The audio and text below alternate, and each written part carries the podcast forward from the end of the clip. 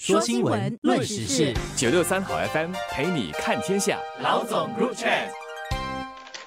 你好，我是吴欣迪，联合早报总编辑。你好，我是罗文燕，华文媒体集团营运总编辑。从十一月一号开始呢，如果你还在用个人的支票来支付你的房屋贷款或者是汽车贷款，缴交什么会费账目，或者呢是把钱转给别人，你开出的每一张支票，银行都会来跟你征收支票处理费了，而不再是像现在这样个人支票的转账服务基本上是免费的。本地的七家银行是以本地的支票交易量近年来稳步的下降，导致它的清算成本呢持续的攀升作为理由而做出这个决定。金融管理局说，大多数的银行到目前为止呢都会补贴支票的处理费用，然而银行下来就不再吸纳这些成本了。那么这七家银行是新展银行、大华银行、华侨银行、汇丰银行、马来亚银行、渣打银行以及花旗银行。那么，如果你的银行户头呢是个人的户头，基本上你的银行呢应该就是这七家的其中一家了。但即使你的银行不是这七家的其中一家，他们预料也会在明年七月一号之前也跟着这么做的。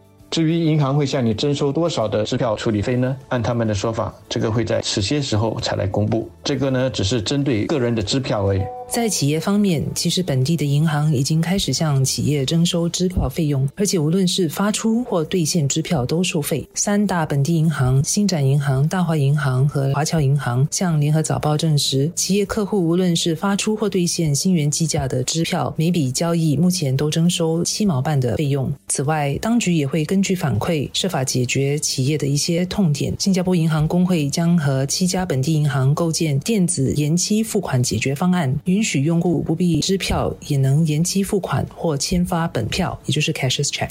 这项解决方案将利用 PayNow 和财路等现有的支付解决方案，在二零二五年准备就绪。随后，银行将停止向所有企业发行新的支票簿。本地企业采纳电子支付也越来越普遍，但仍然有少数还是继续使用支票。而这些商家通常是来自修车行、建筑业、邻里零售店这些比较传统的领域。按照金融管理局的时间表，这些传统业者还有两年多的时间从支票过渡到其他的电电子付款方式。现在或许每家银行征收七毛半的收费不算多，所以商家宁可继续使用支票，或直接把接收支票的成本转嫁给仍然要以支票支付的客户。但银行下来相信会调高收费。其实金融管理局也宣布了，在二零二五年底，企业要停用支票的，所以这些企业到时也不得不改变做法。我自己本身在好几年前就已经很少开支票来还信用卡的账单还是其他的费用了。后来有了 PayNow 的服务之后呢，我就更是完全停止使用支票了。我放弃支票的理由很简单，因为方便。像我这样的人其实是多数，而还在用支票的人是越来越少了。因为用的人少。好了之后呢，他们的清算成本就会越来越高。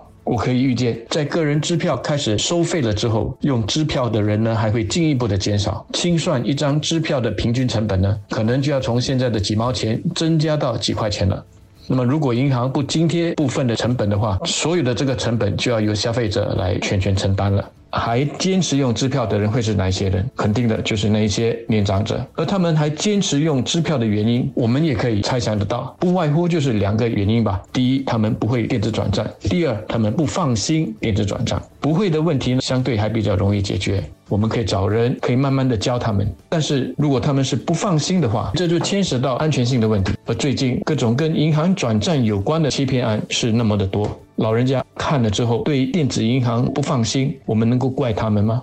对于传统企业或者是一般企业而言，他们能够完全不接受或者是停止发出支票吗？以一个修车行为例子，如果修车行的客户是不会 pay now pay 啦，或者是不相信电子转账，甚至是信用卡的，如果是修车费用是上千元，那怎么办？你会向客户收现金吗？如果是老板，我就宁可拿支票啊。同样的，作为一家零售商店的老板的话，我可能聘用不同的大批的临时工来帮忙。当我要发薪资给他们的话，如果他们是较为年长，而且没有 pay now 的机制，或者是没有财路的机制的话，我要怎么发钱给他们呢？别误会，我不是鼓励大家要多用支票，或者是反对电子付款方式。我认为不用支票，用电子付款更有效率，而且是比较环保的做法。不用支票，省下了我写支票、签支票、寄支票、存放支票等等的麻烦和时间。我也和辛迪一样。早就不用支票了。不过，实际上在今时今日，还是有一群企业和个人是需要用到支票来付款和收款的。而金融管理局和金融机构不能够忽视他们，或者假定只要给予足够的帮助和指导，他们都能够而且愿意放弃支票，转用电子付款。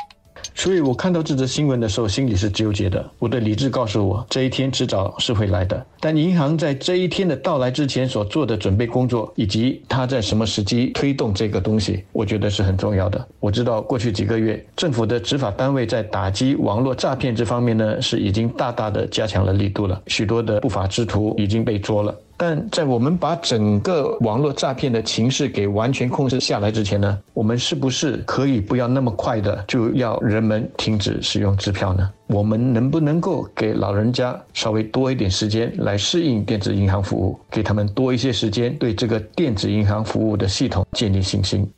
网络诈骗案是没有办法完全被控制或杜绝的，一定会层出不穷的生出新的诈骗方法和手法。年长一代也不可能全部都在这一两年内完全接受或开始使用电子付款方式，因此我也认为我们应该给予老人家多一些时间。当局有说将在明年展开第二轮的公众咨询，以制定淘汰个人支票和终止支票结断系统的举措和时间表。其实，我们需要完全杜绝支票吗？就如我们虽然减少了现金的使用，但我们不太可能完全不用现金一样，在一切都走向数码化和电子渠道的今天和未来，保留少数的现金和支票的实体付款方式，我认为是能够分散风险的一个做法，而不是全部都靠电子系统。